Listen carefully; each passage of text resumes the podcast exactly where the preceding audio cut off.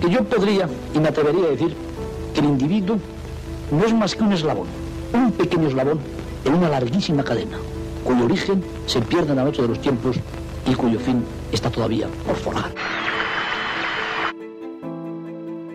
L'aleteig d'una papallona es pot sentir a l'altra punta del món. Tot comença per tu.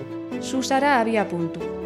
Ona ODS, Onda ODS. una finestra oberta Una ventana abierta. a un futur sostenible. Etorkizun jasangarri baten ardatz. Unha fiestra aberta a un futur sostenible.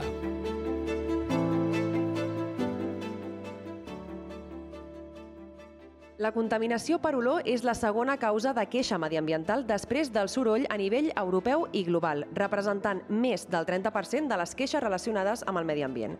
L'exposició freqüent a les olors pot causar mal de cap, falta de concentració, estrès i fins i tot problemes respiratoris. Tot i això, la contaminació per olor ha estat ignorada en les regulacions ambientals. El mes passat s'aprovava una norma UNE que defineix la creació de mapes col·laboratius de males olors.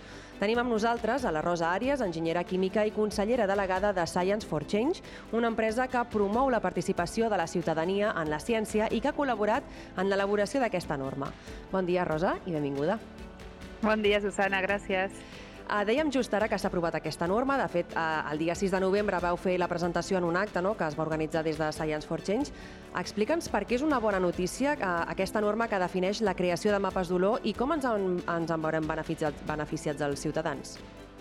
Doncs eh, mira, eh, si no heu sentit parlar mai de la contaminació per olors, potser us sona una mica eh, llunyana, però com has dit, és, és la segona causa de queixa mediambiental després del soroll i tenim moltes comunitats afectades a, arreu del territori català i arreu del món.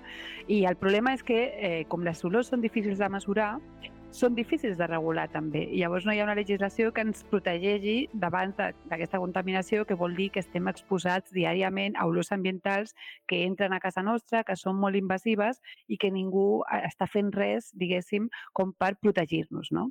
Llavors, aquesta norma és una molt bona notícia perquè ens dona eines perquè nosaltres mateixos, com a veïns i veïnes afectats de contaminació per olors, podem eh, contribuir a entendre la problemàtica mapejant eh, les olors allà on estem i cada cop que les percebem en l'aire ambient.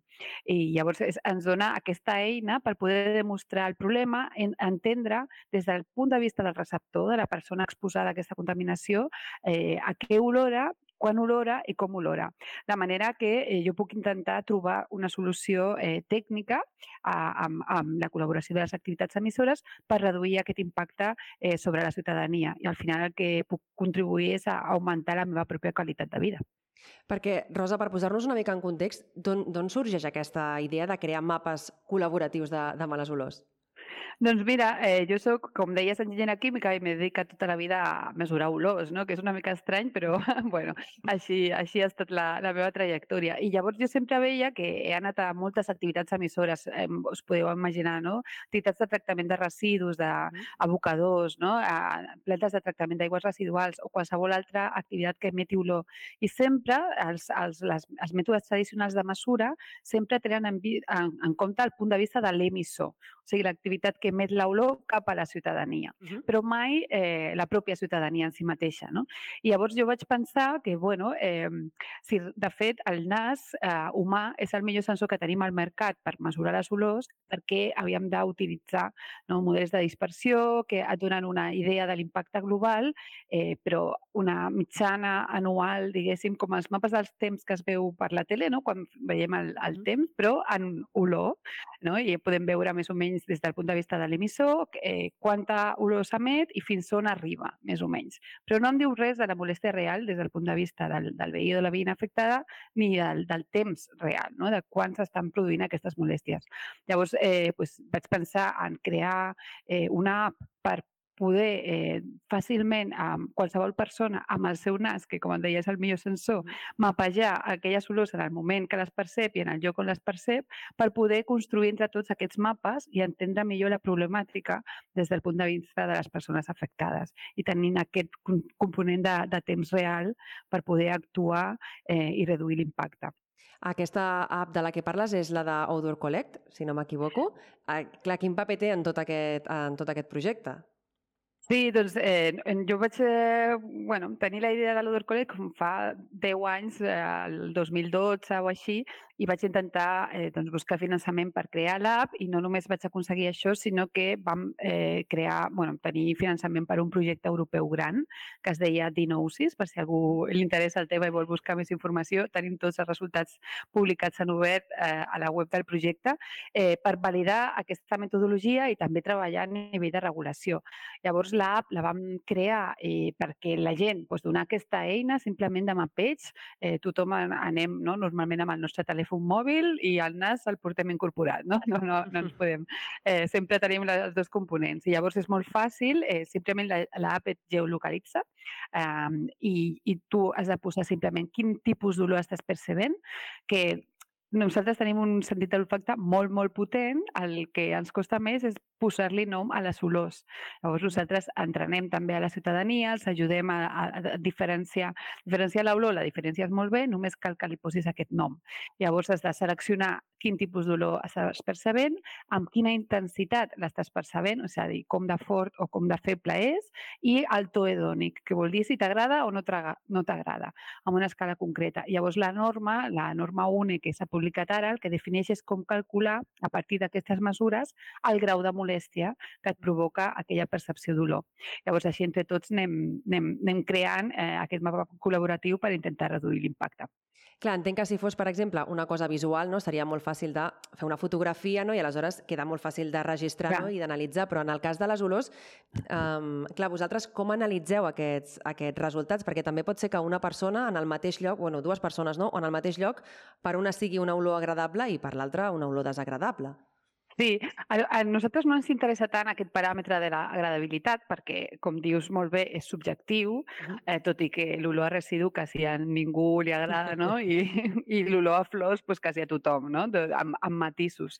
Però sí que ens interessa sobretot el tipus, perquè amb el tipus podem distingir eh, o intentar correlacionar-lo amb la possible activitat emissora o que, que pot ser una activitat industrial, com et deia, tractament de residus, aigües residuals, però també papereres, refineries, eh, fins i tot cafeteres o eh, indústries alimentàries de producció de llet o qualsevol caletes, fins i tot tothom pot molestar eh, si tens una emissió d'olor eh, suficientment intensa i amb una freqüència elevada no? que t'arriba.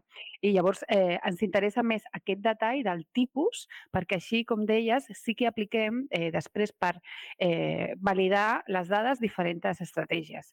Ah, la primera és a nivell individual, no? que si una persona, perquè de vegades ens pregunten, ah, la gent pot estar enfadada i pot reportar dades que no són correctes. No? Tenim molts mecanismes perquè si això passa, que no ens ha passat gairebé mai, i tenim més de 14.000 observacions d'olor recollides a tot el món, perquè l'app es pot utilitzar a tot el món, eh, les podríem eliminar del mapa. Però després utilitzem eh, també l'estratègia col·lectiva, diguéssim, de dues persones, tu i jo, potser a mi m'agrada més l'olor que tu o al revés, però identificar identifiquem que olora a cafè o que olora a residu. Llavors, eh, aquí la norma també defineix eh, com calcular un episodi d'olor, que és a través de l'observació col·lectiva de més d'una persona en un període de temps determinat. I, a més, després podem utilitzar altres paràmetres com la correlació amb dades meteorològiques o amb models de retrotrajectòria, que vol dir de, que veure com anar com una mica cap endarrere en el temps per veure com do, o d'on provenia aquella olor que tu estàs percebent al carrer o a casa teva. No? I així podem correlacionar o intentar veure aquests orígens per donar també alertes a les activitats emissores en el moment en què estan passant de hola, avui, ara mateix tens un episodi d'olor al carrer eh, X. Eh, doncs mira a veure si, què estàs fent, si estàs fent alguna operació potser que emet olors i la pots endarrerir o la pots gestionar o estàs treballant en portes obertes o tens els carrers bruts o bueno, hi ha moltes coses que es pot fer de gestió operativa a nivell industrial que poden reduir aquell impacte. I aquest és l'objectiu, però sí que validem les, les dades a, a molts nivells. I escolta, Rosa, si nosaltres volem participar i, i formar part d'aquesta ciència ciutadana, diguéssim, com, com ho hem de fer? Doncs és molt fàcil. Les dades són obertes, o sigui que si voleu entrar a Odour Collect, és amb ou i .eu a la web, eh, podeu veure totes les, aquestes 14.000 i pico observacions que tenim als cinc continents, és bastant impressionant de veure, o us podeu descarregar l'app la, a les stores, a, a l'Apple Store o a la d'Android, eh, i començar a utilitzar-la. Per veure les dades, com treballem amb dades obertes, no cal registrar-se. Uh -huh. La primera vegada que vulgueu anotar un nou olor eh, llavors sí que eh, heu de registrar-vos, que us demanarà pues, el típic, no? el correu, algunes dades estadístiques que fem per intentar ser inclusius, perquè ens agrada molt tenir en compte doncs, que tothom pugui mapejar, tots tenim eh, un nas i, tots, eh, i totes som capaces de ser científics i científiques ciutadanes. No? Llavors volem promoure aquests paràmetres d'inclusivitat. Llavors podeu començar a mapejar en qualsevol moment. I també dir-vos que eh, hem parlat molt de la contaminació per olor i la, la norma està molt eh, doncs, eh, adreçada a combatre aquesta contaminació, però dintre de l'app també podeu eh, mapejar bones olors, per exemple, la, la cara més amable de les olors, que això a tothom li encanta olorar i bueno, et pots fer també el teu diari d'olors, eh, crear-te rutes de bones olors, eh, jo què sé, investigar a què olorava les vacances del, del 2022, no? de, on estava jo i, i, bueno, i també és, és, és jugar una mica amb, amb la part més agradable de les olors, o sigui que s'animo a tothom a descarregar-vos l'app i, i contribuir a la ciència. Molt interessant això perquè, a més, moltes vegades les olors ens recorden eh, justament això, a, a experiències viscudes no? a llocs on, on hem estat i et, bueno, et transporten a, sí altres moments. Uh, escolta, sí. Rosa, a part d'aquest projecte, no? d'aquest mapa de les olors, també podem, podem fer de, de ciutadans científics, diguéssim, uh, d'altres maneres. Explica'ns de, de quines.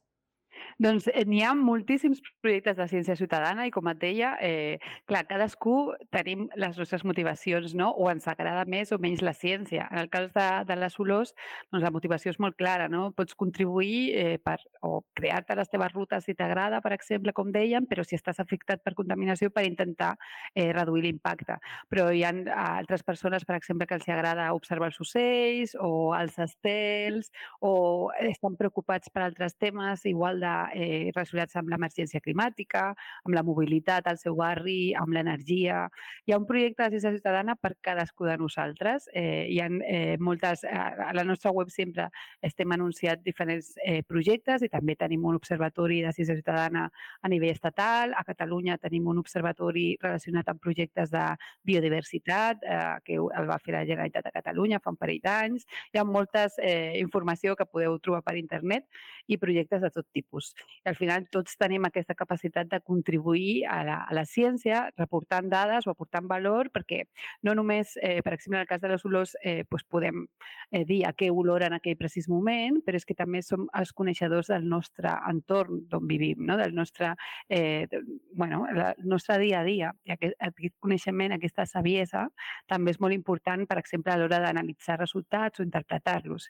I llavors ens agrada també involucrar molt a les persones, no només en la recollida de dades, sinó també en la definició dels propis resultats del projecte, què estàs mesurant, per què estàs mesurant, què vols millorar, què vols canviar i també en la presa de decisions, no? fins i tot amb les dades el que pots fer és seure, doncs, per exemple, amb l'Ajuntament, amb les autoritats ambientals o, i amb els propis veïns i veïnes reportant per entre tots intentar interpretar les dades i, i bueno, millorar la societat en el fons, no? d'allò que estàs tu mesurant i que estàs contribuint activament a la mesura.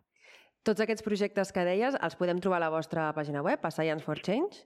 A la nostra web hi ha molta informació dels projectes que fem nosaltres de ciència ciutadana, que són amb moltes temàtiques, com dèiem, de biodiversitat, biodiversitat marina, també eh, 5G i salut, per exemple, com ens afecten les pantalles, l'exposició a les pantalles eh, i molts altres, també relacionats amb la salut. També fem projectes d'involucrar el pacient a la pròpia recerca científica per eh, pues, tenir la, les pròpies necessitats i perspectives del, del pacient en el, en el resultat i en d'altres eh, webs que podeu trobar com l'Observatori l'Observatori Espanyol de Ciència Ciutadana o aquest Observatori Català eh, de Biodiversitat, de projectes de ciència ciutadana i biodiversitat.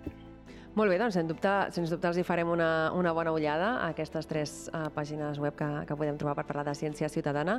Uh, Rosa, moltíssimes gràcies per estar avui amb, amb nosaltres i explicar-nos uh, tota aquesta norma que ens beneficiarà tant. Moltes gràcies a vosaltres. Que vagi molt bé. Transició ecològica. Economia circular. Igualtat de gènere. emprego digno. Energia verdea. Revitalització del medi rural. Ona ODS, el teu espai radiofònic per a un món més just. Més informació a ondaods.org. Finançat pel Ministeri de Drets Socials i Agenda 2030, Govern d'Espanya.